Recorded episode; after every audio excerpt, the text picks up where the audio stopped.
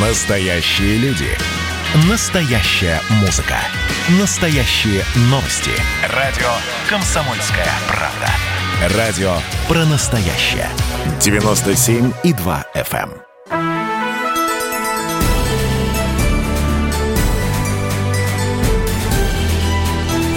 Народный адвокат.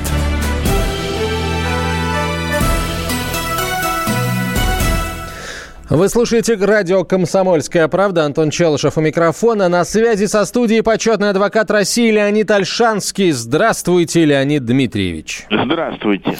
Леонид Дмитриевич, прошу вас. Верховный суд России внес в Госдуму законопроект, который может ввести в наше законодательство понятие «уголовный проступок».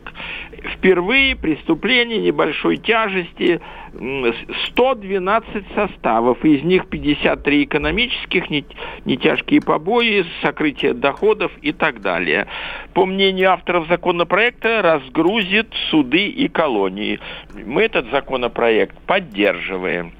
Дальше из области экономии. Поехать в санаторий за счет работодателя теперь могут дети сотрудников компании в возрасте до 18 лет, а также в возрасте до 24, если обучаются по очной форме. Ну, раньше было до 16. Тоже гуманное предложение. И репрессивное предложение, с которым мы будем бороться. Значит, МВД лоббирует поправки в целый ряд документов, связанных с техническим осмотром. Э, у нас раньше технический осмотр был только в специально отведенных местах. Теперь инспектор на дороге, не специалист, э, может останавливать, проверять. Если он сочтет, что дворник не работает, стекло треснуто и тысячи других позиций, дается три дня, а потом вообще отнимается техпаспорт и целое дело посягательства на собственность. Поэтому мы с этим делом будем бороться. Это взятка емкая статья, э, и она касается многих миллионов россиян, поэтому я думаю, что по линии техосмотра будет битва очень серьезная. Ну вот кратко основные новости из парламента. Ну, говоря мы, Леонид Дмитриевич, имел в виду себя и, наверное, каких-то своих единомышленников. Вот э, это важное такое уточнение, да?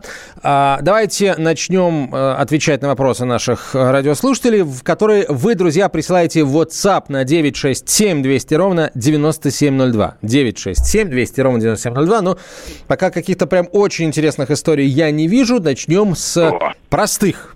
Но тем не менее. Тем не менее. Так, так. В 1985 году получил 6 соток в СНТ, пишет О. слушатель из Краснодарского края. Тогда же начал строить двухэтажный дом с тем, чтобы на первом этаже был гараж, а второй был жилой. Ну. При этом отступил от межи 3 метра. Но ввиду того, что я сделал высокий цоколь дома, гараж на первом этаже оказалось сделать невозможно. Я его поставил на меже, то есть между домом и межой. При этом у меня есть согласие соседей, что они не возражают. На сегодняшний день участок приватизирован, а вот приватизировать дом, говорят, нельзя. Что делать? Не знаю, гараж капитальный литой из керамзита бетона. Что вы посоветуете, как теперь все оформить? Видимо, как а раз вот... нельзя из-за того, что а гараж вот он примыкает. Понятно нам сказал. О, полу... Сначала мы понимали так, на первом этаже гараж, на втором жилье. Хотел Потом так, хотел, да. Дом угу. отдельно, а гараж отдельно. Леонид Тогда... гараж, получается, примыкает к дому, понимаете? А, вот. Я понимаю. Значит, адвокаты плохие. Я бы сказал так. Вот если гараж куда примыкает, или гараж близко к забору соседа, давайте меня штрафуйте, критикуйте за гараж. А жилой дом давайте смотреть отдельно. Э, э, я думаю, что поскольку гараж по дурости вплотную примыкает, как бы буква «Г» такая образовалась, э, то сказали ему, что это единое целое, а единое целое вплотную к забору соседа которую они почему-то обозвали межой. Э, ну, я думаю, что э, придется судиться. Я напоминаю, есть решение Верховного суда, который сказал, вот формально нельзя подходить э, меньше метра у забора и ломай. Нужно понять, как мешает кому. Ну, например, снег сыпется э, зимой на участок соседа. Поэтому предстоит долгий суд. Следующий вопрос. А, нашу школу в принудительном порядке перевели так. из хорошего банка в мелкий коммерческий банк, у которого даже банкоматов нет в приличных местах. Сотрудник банка приехал в школу для выдачи карт, причем копию договора, напечатанного таким мелким шрифтом, что в лупу не разглядишь, и где мы несколько раз подписывались. Нам не дали. Все ли тут чисто? Но имеется в виду, что мелкие, все банки коммерческие и мелкие. Был, видимо, крупноизвестный банк, а перевели в какой-то мелкий малоизвестный. Вот. Все ли тут чисто, Леонид Дмитриевич? Вопрос, кстати, то ли из Москвы, то ли из Московской области. Ну, любой мелкий шрифт, а тут вообще, говорит, в лупу, вызывает подозрение. Дальше. А что вдруг из одного банка перевелись в другой? Значит, как-то заинтересовал банк директора школы, а то и глядишь, э, Зафрано этого вашего района или чего там, округа. Но вы же уже подписали. Все, поезд ушел. Теперь мой совет такой. Э, деньги на карточку пришли, мгновенно их надо снять. Что хотите потратить, то потратить. А что хотите копить на сберкнижку, э, на банальную сберкнижку, в обычную сберкассу. Вот мой совет. Угу. Леонид Дмитриевич, э, ну, то есть э, вопрос заключался еще вот в чем. Имеет ли право работодатель переводить компанию в, вот, в банк таким вот образом, да, улучшая, то есть наоборот, ухудшая качество финансовых услуг? Если там ну, в одном нет, банке была большая сеть банкоматов, а другой ну, банк маленький, и банкоматов нет значит, каждый хозяйствующий субъект, и школа в том числе, имеет право из одного банка перейти в другой. Э, а вот если это ухудшило, это уже вопрос к органам по борьбе с коррупцией. А что это вдруг ты, э, друг дорогой, из одного банка перешел в другой. Тем более люди говорят, там хуже обслуживание. Что такое? Но опять, надо писать, писать, писать. А писать значит в итоге не работать здесь. Ну да, поэтому, поэтому было бы здорово, если бы у вас был, например, э, какой-то очень хороший знакомый в, рай, в районном отделе народного образования, который бы вам рассказал, которому бы вы пожаловались, да, без риска того, что эта информация дойдет до ушей вашего директора, и который бы объяснил, что а вот у этого директора на самом деле жена, муж, любовница или любовник работает вот в этом банке. Вот такая вот Все веселая история. Быть. Так, следующий вопрос. А, так. Я знаю, Леонид Дмитриевич, пишет слушатель, опять же, из Москвы, Сергей его зовут, что вы не одобряете сужение денег. Увы, со мной такое произошло. Несколько лет назад я одолжил знакомому крупную сумму, он написал расписку, обязательство вернуть средства до сих пор не исполнил, срок исковой давности истек. Какие меры посоветуете принять? Есть ли у меня шансы вернуть свои деньги? Ну, честно отвечаем. Э, шансов нету, если вы не представите бумагу суду, что э, были на полярной льдине, в тюрьме, э, в посольстве нашей страны, хоть в Африке, или не дай бог, не дай бог, Леонид тяжелая болезнь. Хорошо, это понятно. А, вопрос, есть несколько вопросов теперь уже у меня, да, для того, чтобы всех остальных обезопасить. Когда нужно подавать в суд, чтобы вот срок исковой давности не истек? Ну, это же три ну, года, три ну, года. Я Что Иванов э, э, взял у Антона Челышева 250 тысяч рублей, а, обязуюсь их вернуть не позже 1 июля э, э настоящего 21 года. Так. 1 э, июля прошло, не вернул. Месяц покуковал, вот с 1 июля... Пошел срок исковой давности. Три года. Угу. Значит, все, надо надо идти сразу, ничего не... Надо не сразу даже... Хорошо, Леонид Ильич, следующий вопрос из разряда ликбеза, да? А, можно ли, сделает ли, скажем, а, сужение денег более безопасным тот факт, если а, займодатель а, возьмет у, так сказать, а, у своего... Займополучателя, да, а, что-то в залог, например, а потом обратит залог к взысканию. Квартиру, Конечно, машину. Это, конечно, это азбука, это записано. Но, Вопрос, а почему люди так не делают? Да, само это собой. Быть... И не расписка должна быть, а договор, конечно. Нет, нет. Договор, что я беру э, в долг столько-то, обязуюсь отдать не позже такого-то числа. В качестве залога я беру мотоцикл, машину, стиральную машину. Э, в случае, если мне не отдадут, то данная вещь становится автоматически моей собственностью. Все? Так, понятно. В общем, залог, друзья, если хотите давать деньги в долг и при этом быть более-менее спокойными, берите залог какой-то, да, ну, так. это вот по, по закону, так сказать, по, по, по, по правилам. Ну, лучше всего ничего никому не давайте. Вот мы знаем, да, это мы знаем, что вы против.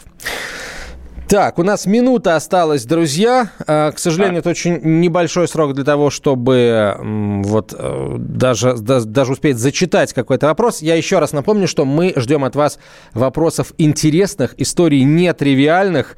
А, такие вопросы мы рассматриваем вне очереди, поэтому, пожалуйста, присылайте их э, как можно э, более кратко формулируйте, и, в общем, будет вам счастье в виде попадания вашего вопроса в эфир и ответа от Леонида Альшанского. 967 200 ровно 9702 – это телефон, по которому вы можете присылать свои сообщения в WhatsApp. 967 200 ровно 9702. А, Леонид Альшанский остается по-прежнему на связи со студией. Почетный адвокат России через несколько а, ну, через пару минут, ладно, мы вернемся в студию и продолжим отвечать на ваши вопросы. Ой, как, как, как много вопросов сразу э, нападло, причем не только из России. Скоро Что? продолжим.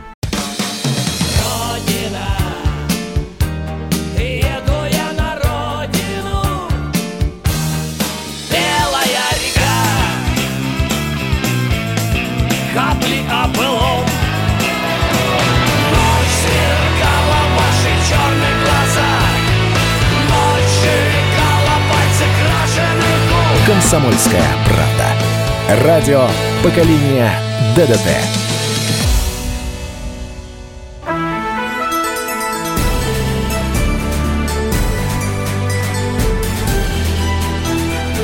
Народный адвокат.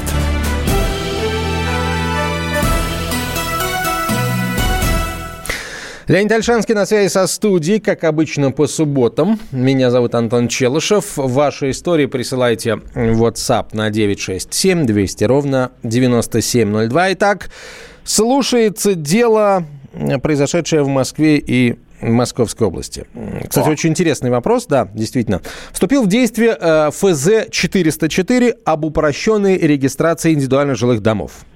А Росреестр в Московской области отказывает в регистрации, требуя, как и раньше, уведомления о начале и окончании строительства, так как, далее внимание, считает, что закон 404 сырой и не подлежит исполнению. Вот. Но это со слов нашего слушателя. Леонид что вы об этом думаете, а возможно и знаете? Значит, я такого не знаю, чтобы кто-то говорил сырой. Должен быть официальный ответ. Нам наш читатель, наш слушатель не прислал в вопросе, что орган Росреестра там по городу Химки или по городу Одинцова написал то-то, то-то, и что мы вам отказываем. Э, может быть, не в тот срок подали. Э, короче, надо бороться, бороться и бороться. Э, в крайнем случае судиться. А, кстати, если, например, да, в Росреестре, в управлении отказывают э, там, следовать э, определенному закону, они вообще должны как-то официально об этом э, сообщить и обосновать? Нет, минуточку, человек посылает, передает в орган Росреестра заявление о регистрации там э, домика, э, участка земли, еще чего-то, гаража. Обязательно должен быть ответ, что или полный отказ или регистрация, или приостановка регистрации, например, нужны дополнительные документы.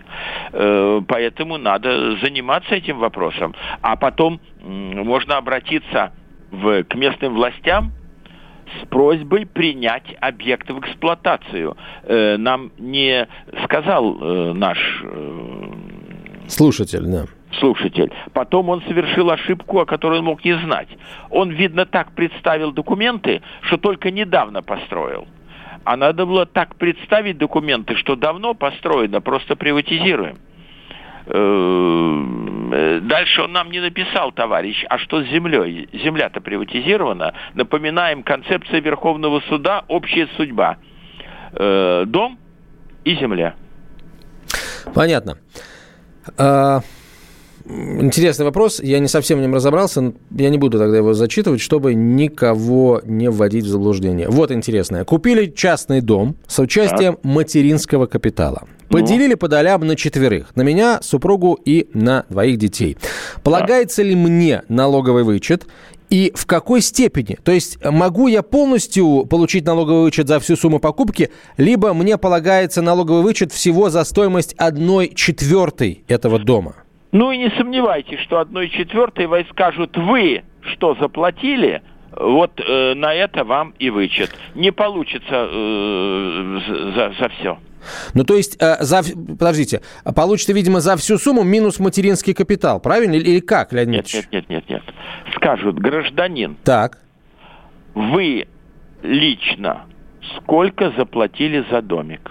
Ну, то есть, вот, короче, э, если кратко, то за всю, за всю ту сумму денег, которую внес наш слушатель лично из своего кармана, со своего счета, он и может получить налоговый вычет, правильно? Типа так. Все, понятно. Так, хорошо, давайте, давайте следующий вопрос. Я собственник квартиры, там прописана моя сестра и ее малолетние дети. Старшему ребенку в этом году исполнится 14. Он получит паспорт. И прописку в паспорте поставят автоматом или будут спрашивать моего согласия? Прописку в паспорте поставят автоматом. Понятно. Хорошо. А, так, квартира приватизирована на три доли. Я, мой брат и мама. Мама умерла полгода назад. Мы с братом вступили в наследство э,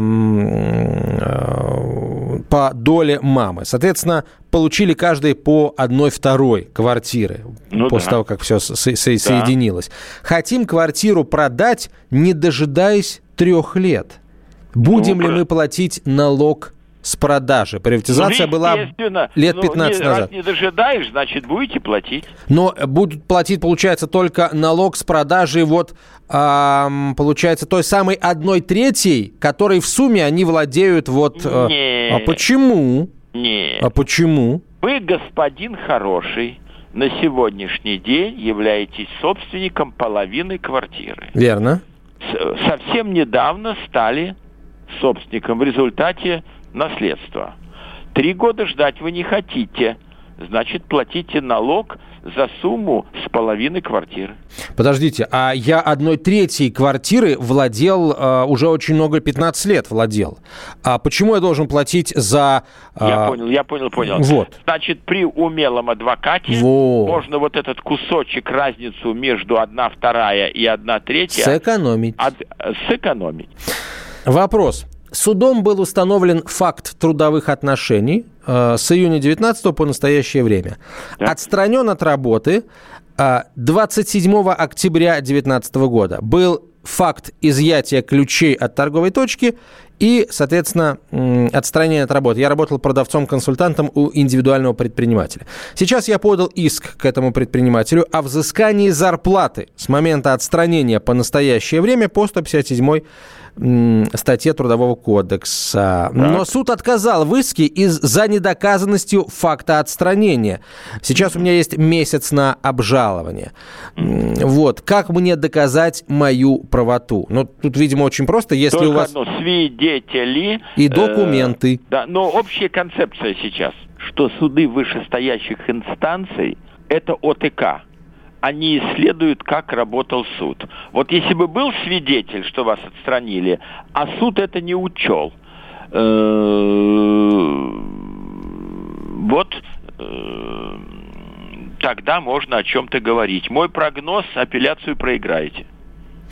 Документы, в общем, документы, э, свидетели и, и, и так далее. Да. Занимаюсь реставрацией мебели, сделал человеку гарнитур. Леонид Дмитриевич, вам не нужен гарнитур? Ну-ну-ну. Вот.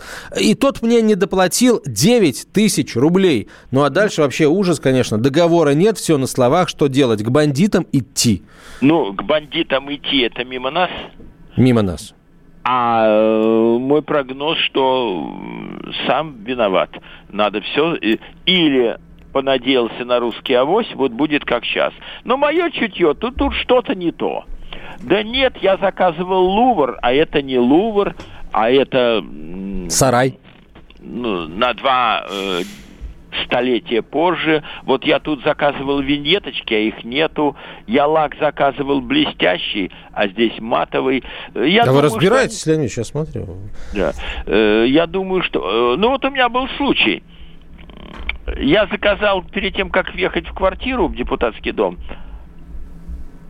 Вы заказали 10, банкет и не пригласили на него нет, меня? 10 слоев лака. Так. Ну, думаю, чтобы уже надолго было. Рабочий не пойму, почему. Э, девять слоев сделал блестящим лаком, ну вот действительно там лувр. А почему-то последний слой положил матовый, и весь блеск пропал. Э, я говорю, ну денег не дам вообще ни за что. И э, руководитель этой фирмы сказал за счет рабочего перенести циклевальную машинку, снять один-два слоя лака и заново покрыть блескучим. Вот так что все бывает.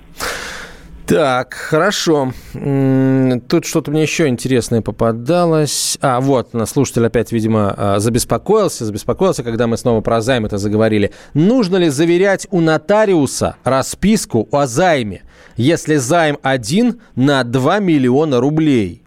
Ну, вообще лучше всегда заверять у нотариуса, потому что нотариус может сделать такую запись, и будет автоматически почти решение суда. И можно с этой записью идти к судебному приставу. А вот, Леонид Дмитриевич, смотрите, мы с вами говорили о том, что там можно э, в качестве залога указывать определенное имущество, там, например, автомобиль или что-то еще. Я правильно понимаю, что да. если на, на имущество, которое находится в залоге, да, или под залогом, да. э, э, с ним ничего нельзя будет сделать, да? Э, э, человек, который занял деньги в долг под залог какого-то имущества, не сможет это имущество продать, подарить, обменять э, и так далее. Если нет, минуточку, но тогда нужно м, вам послать бумагу в Росреестр реестр, что э, посылаем вам... Но если недвижимость, залога, то да. Да, да. Так. А если бриллиантовое кольцо, то просто взял и положил себе в письменный стол. Все, свободен. Тогда ты называешь себя ломбардом уже. Называй как хочешь, но за это убили старушку э, у Достоевского. Угу. Убили, да. 20 лет был навес от забора соседа ко мне во двор. Решил поднять его на полметра и укрепить. Ну. А, снял, сосед встал на дыбы, убирай и все. Что делать? Что убирать? Ну, навес, который был от забора соседа к, к слушателю нашему во двор. Ну. Или оставлять так, Э, или ждать, пока сосед возьмет кувалду, все это разломает. Ну вот, когда разломает, тогда судиться. Так, а, все, спасибо. А, вопросы, друзья, интересные вопросы.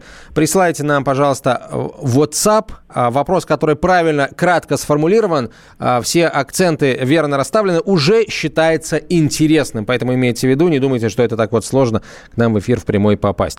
Леонид Альшанский остается на связи со студией, почетный адвокат России. Меня зовут Антон Челышев. После выпуска новостей ждем вас снова. Давайте не будем растекаться мыслью.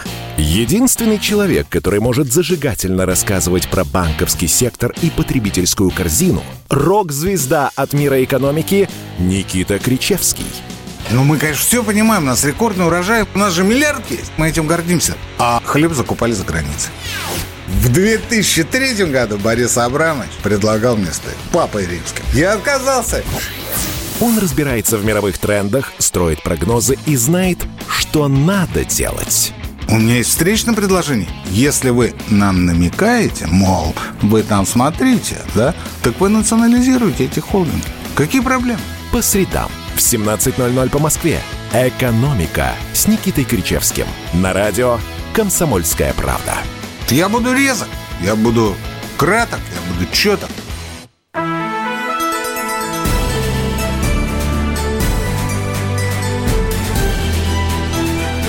Народный адвокат.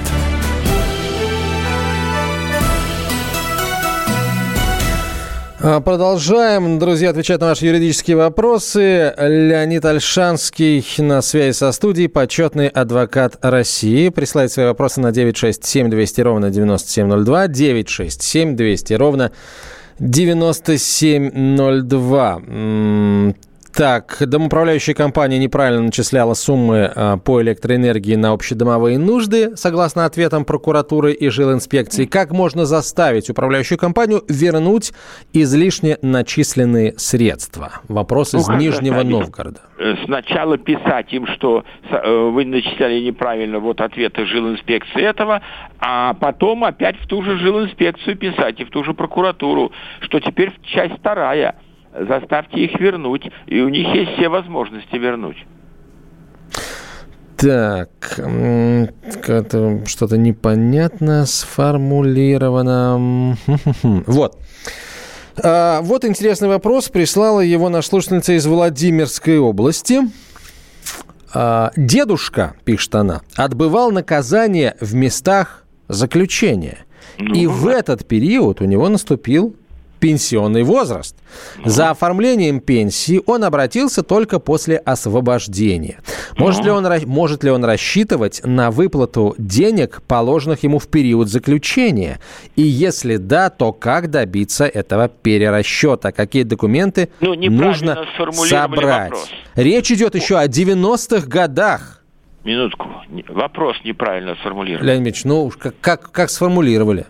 Я хочу пенсию, сказал дедушка. Она, судя по всему, маленькая. Судя по всему, не учли стаж во время работы в колонии. Ответ будет. Вам надо получить справочку, что сидел и работал, хоть три копейки в месяц получал. И на основании этого пенсию пересчитают. А, так, Хорошо, понятно. Леонид Ильич, так, у меня куда-то делись все сообщения. Сейчас я попытаюсь их вернуть. А пока напомню, что вы можете их присылать в WhatsApp на 967 200 ровно 9702. 967 200 ровно 9702. Купил БУ машину по стандартному договору купли-продажи. На словах продавец сказал, что с машиной все в порядке. Я знал, что авто после ДТП. Теперь выяснилось, что сработаны подушки безопасности. Вот. Могу ли я отсудить у продавца ремонт подушек безопасности? Нет, вы не написали о том, что если будут обнаружены скрытые резервы, скрытые... Дефекты. Э, то, то да не получится ничего. А, ну, хорошо. А если, э, если в договоре этот пункт есть, то, соответственно, может получиться, правильно? Может получиться. Так, хорошо. У соседа сарай и баня на границе участка, прямо вдоль забора. Соседи угу. говорят, убирай, двигай, да. Земля моя, кадастровый номер участка, убирай свою баню. Вот. На каком основании? Ну, мы же говорили, что должен быть метр от бани или сарая до э, забора. Э, убирай. В суд пусть подают. Вот еще такой же вопрос, аналогичный из Саратова. На участке в СНТ построил дом, отступил от э, забора 3 метра. А по закону с 2019 года 5 метров. Смогу ли я зарегистрировать дом сейчас? Сможете, потому что вы построили до вступления в силу закона. Угу. Так, вот интересная история детективная практически из Свердловской области, кстати. Работодатель принуждает уволиться.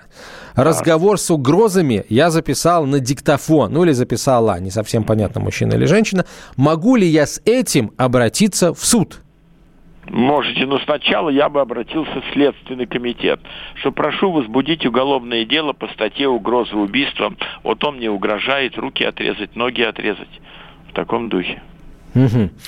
Так, Леонид все, все в порядке у вас? А почему у меня не в порядке? А, ну вы как-то, как-то, мне кажется, как-то вы опечалились вдруг.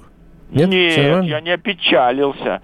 Я всегда рад войне, любой процессуальной. А, мне кажется, вам просто скучно, что все как-то так просто все, да? Хорошо. Да. Дом в деревне по наследству на пятерых. Как, как продать, если один а, наследник не согласен? Я понял, как нужно сначала суд сделать об определении порядка долей. Чтобы написали терраса А1 плюс комната А2 Иванову Иван Петровичу, а э, кухня э, А4 и комната А5 э, уже Сидор Петровичу. А вот после этого свое можно продавать. А, так, а, следующий вопрос. Он такой удивительный, я бы сказал. Мы купили квартиру в 1998 году. Ну? Был только договор купли-продажи. Сейчас ну? собрались продавать жилье, но нужно свидетельство о регистрации. То есть выписка из ЕГР, насколько я понимаю, да? Ну, конечно, Где его получить и какие документы нужны, спрашивает Антон. Где же вы были, Антон? договор купли-продажи, плюс выписку из домовой книги, плюс экспликация, плюс поэтажный план. А это одно и то же, рисуночки, где там кухня, где коридор. И идете регистрировать. Гражданский кодекс не говорит срок, в течение которого вы обязаны регистрировать договор купли-продажи.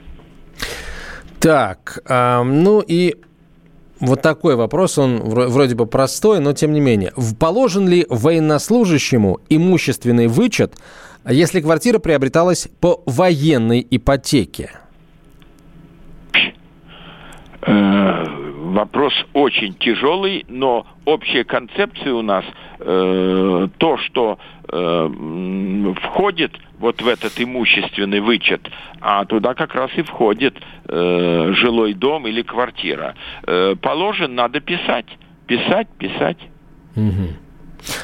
А, слушатель спрашивает вашего совета, Леонид Ильич, ему нужен адвокат по СНТ для консультации и суда. Куда лучше обратиться, где этого адвоката искать? Отвечаю. Лучше всего понять, где находится ваша СНТ, э, там Видновский район, Одинцовский район, Домодедовский район. Пойти туда, и сказать, какой вопрос, потому что они все знают. Ну, так не... Сейчас я подумаю, как фразу корректно построить. Э, адвокат местный лучше знает, какие мысли у судьи и какие документы нужны. И самое главное, будет в 20 раз дешевле, чем брать крупнейшего специалиста из центра столицы. Мы же должны нашим слушателям денежки тоже экономить. Безусловно. Ну вот. Потому что если я поеду в какой-то район Московской области, такси, ресторан, гостиница, э, каждая секунда ожидания может не хватить и домика для оплаты гонорара. Да, между прочим. Поэтому, в общем, слушайте Леонида Дмитриевича э, и, и, и делайте так, как он говорит, в части поиска адвокатов. Ну и в других случаях, безусловно, тоже. А следующий вопрос, э, вот странный, странный, но интересный с моей точки зрения. Квартира принадлежала матери и сыну. Ну? Сын умер, Бывает. Мать осталась, а она инвалид первой группы. Теперь, соответственно, вся квартира в ее собственности. Сожительница, видимо, сожительница сына, это я уже додумываю, хочет вступить в наследство. Получается, ну, по после смерти матери своего экс-сожителя. Возможно ли это? Нет, она никто. Она никто сожительница, не распи, ни дочь, ни, ни двоюродная сестра, ни, ни она никто, не получится. А что можно сделать, чтобы получилось? Это такой дополнительный вопрос. А мелко обмануть старушку, э, упросить ее написать ренту или нап- упросить ее написать завещание. Но это приблизит ее смерть. Угу. А, ну, то, то есть, э, каким-то образом а, на основании закона можно это э, сделать, но, в общем, это не, не, не просто будет. А просто так по умолчанию, получается, квартира перейдет там либо ближайшим родственникам, либо отойдет в доход государства, если родственников не, не обнаружится. Верно? Да, да, да. Так, почему не запретят парковку вблизи подъезда? Ну, слушайте, не знаю, почему не запретят. Там есть уже, слава богу, что вблизи подъездов сейчас, в принципе, начали рисовать, рисовать. вот эти вот точку, точки, э, участки, на которых э, должна парковаться спасательная техника, в случае чего. Да, Хорошо, да, что да. хотя бы там парковаться запретили. Да. Так. Э, интересный вопрос про налоговый вычет. Я не очень в это верю, но все-таки прочитаю. Супруга подала заявление на налоговый вычет в октябре прошлого ну, года. Сегодня, ну, то есть в конце февраля, налоговая до сих пор молчит. Что, да. что делать, куда идти? Ну, Приподнимать одно место вот. и идти Э, в налоговую, черт побери. Налоговую. Но у них сейчас ответ один коронавирус, э, мы письменно не отвечаем, давайте в электронном виде. Э, вот очень многие организации сейчас чего-то такое. Слушайте, вот. но на самом деле можно поднять одно место, и оно называется не попа, а рука. И этой рукой, э, не дрогнувшей, да, набрать номер телефона налоговой инспекции и задать таки этот вопрос. Ну, и они ответят. Леонид Дмитриевич, я сам через это проходил несколько лет назад, и в этом году это, через это проходила супруга они отвечают, э, идут навстречу, поэтому можно просто позвонить и спросить, в конце концов, что происходит, и, и, и узнаете.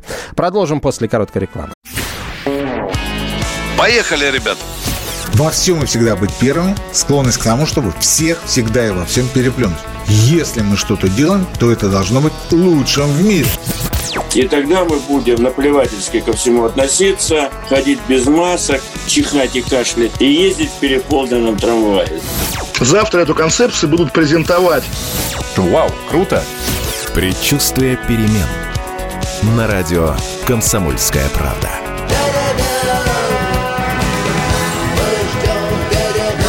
Генерал таким свинцовым взглядом посмотрел на меня и сказал, Виктор, у вас идиоты есть в России? Я говорю, есть. Так вот они есть и у нас. Переживем.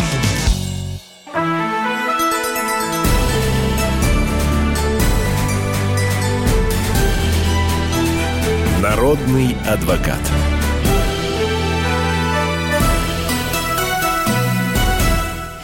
Комсомольская правда, прямой эфир. Леонид Альшанский на связи со студией. Почетный адвокат России. Меня зовут Антон Челышев. Ваши истории на 967 200 ровно 9702. Присылайте, пожалуйста. Так, вот, э, к сожалению, опять, опять куда-то делся о, интересный, интересный вопрос. Так, ладно. А в СНТ проживает потенциальный наследник потенциальный наследник в доме своей скончавшейся бабушки. В наследство он еще не вступил. Живет на даче постоянно, использует электроэнергию, но не оплачивает ее. Хм. Если это имеет значение, то уточню, что это не единственное у, нее, у, у него жилье. Он имеет квартиру, где и зарегистрирован на постоянной основе. В такой ситуации имеет ли право правление СНТ ограничить его потребление электроэнергии или отключить э, от электросети совсем? Ну, первое да кого колышет, живет, не живет. Счетчик крутится, крутится. электроэнергию поедает. Значит, надо платить. Чего там дурака-то валять? Это первое. Второе. Имеет, не имеет, вы уж не сомневайтесь, что отключат. Потому что они скажут, а мы что, за вас должны платить? Отключат. Угу. Наш слушатель из Саратовской области, который написал, что вот а, был сначала по закону 3 метра от забора, потом 5 метров от забора, он нам уточнил, что он-то дом построил, Леонид Дмитриевич, уже после вступления нового закона в силу, понимаете? И вот он очень просит уточнить... Ну это а... он построил, гвоздь последний вбил. А кто это знает? Каким ну, есть... документом написано, что он построил вот на днях? Но ведь они, они же требуют, мы в, из начала программы знаем, что требует Росреестр документы о начале и окончании строительства. Ну так надо написать акт, что окончено вот тогда-то, просто затянул. Ну, это потом еще узнают, что э, ввел в заблуждение государство. Ну, нет, ну тут нет. Ты у государства же ничего не украл. Ты же себе льготы по налогу не требуешь. А, в 2014 году после смерти мамы вступила в наследство. Я живу одна. Сделать документ, э, чтобы без присутствия действий моего не проводилось. Да я понял, о чем речь. Да, я вот я, я не Что совсем без понял. меня используя спонтом делая электронную подпись, ни хрена купли-продажи, аренды, дарения не было. То есть в любом случае это надо делать, вне зависимости от того, один человек живет или не один. Это целесообразно делать. Это не обязательно, это целесообразно угу. делать, чтобы жулики не стырили э, квартиру или дачу. Так, эм, так, Александру на вопросы Саратова мы уже ответили. М-м-м, так, э, так. Очень Очень как-то много вопросов. Знаете, друзья, если вы хотите узнать, там, каким законом что регулируется, где эту информацию узнать, пожалуйста, есть, есть такая вещь, как интернет. И, пожалуйста, вопросы справочные а, нам не присылайте, я не буду их зачитывать. Просто э, вот откройте интернет или откройте кодекс и найдите, прочитайте, в конце концов. Так, эм, так, очень... Как, Леонид Ильич, как напрямую к вам обратиться? Вот спрашивает слушатель. А зачем ко мне напрямую обратиться? Ну, может быть, у человека есть много денег, и он хочет их вам в качестве у него гонорара много оставить. Денег. У кого много денег, тот находит, как обратиться, и пишет. И он начинает, знаете, с чего? С чего? Вообще нормальные люди с чего начинают? Значит, критерии вам даю. Если человек говорит, вы должны мне помочь, значит, уже с ним можно дело не иметь. А человек нормальный приходит в адвокатскую контору и говорит, я хотел бы заключить соглашение. Мой сын сидит за кражу. Сосед переставил забор по даче. Я хочу пересчитать пенсию. Сколько это будет стоить? И э, как долго это будет продолжаться? Когда человек угу. говорит, я хочу попасть на прием, это все.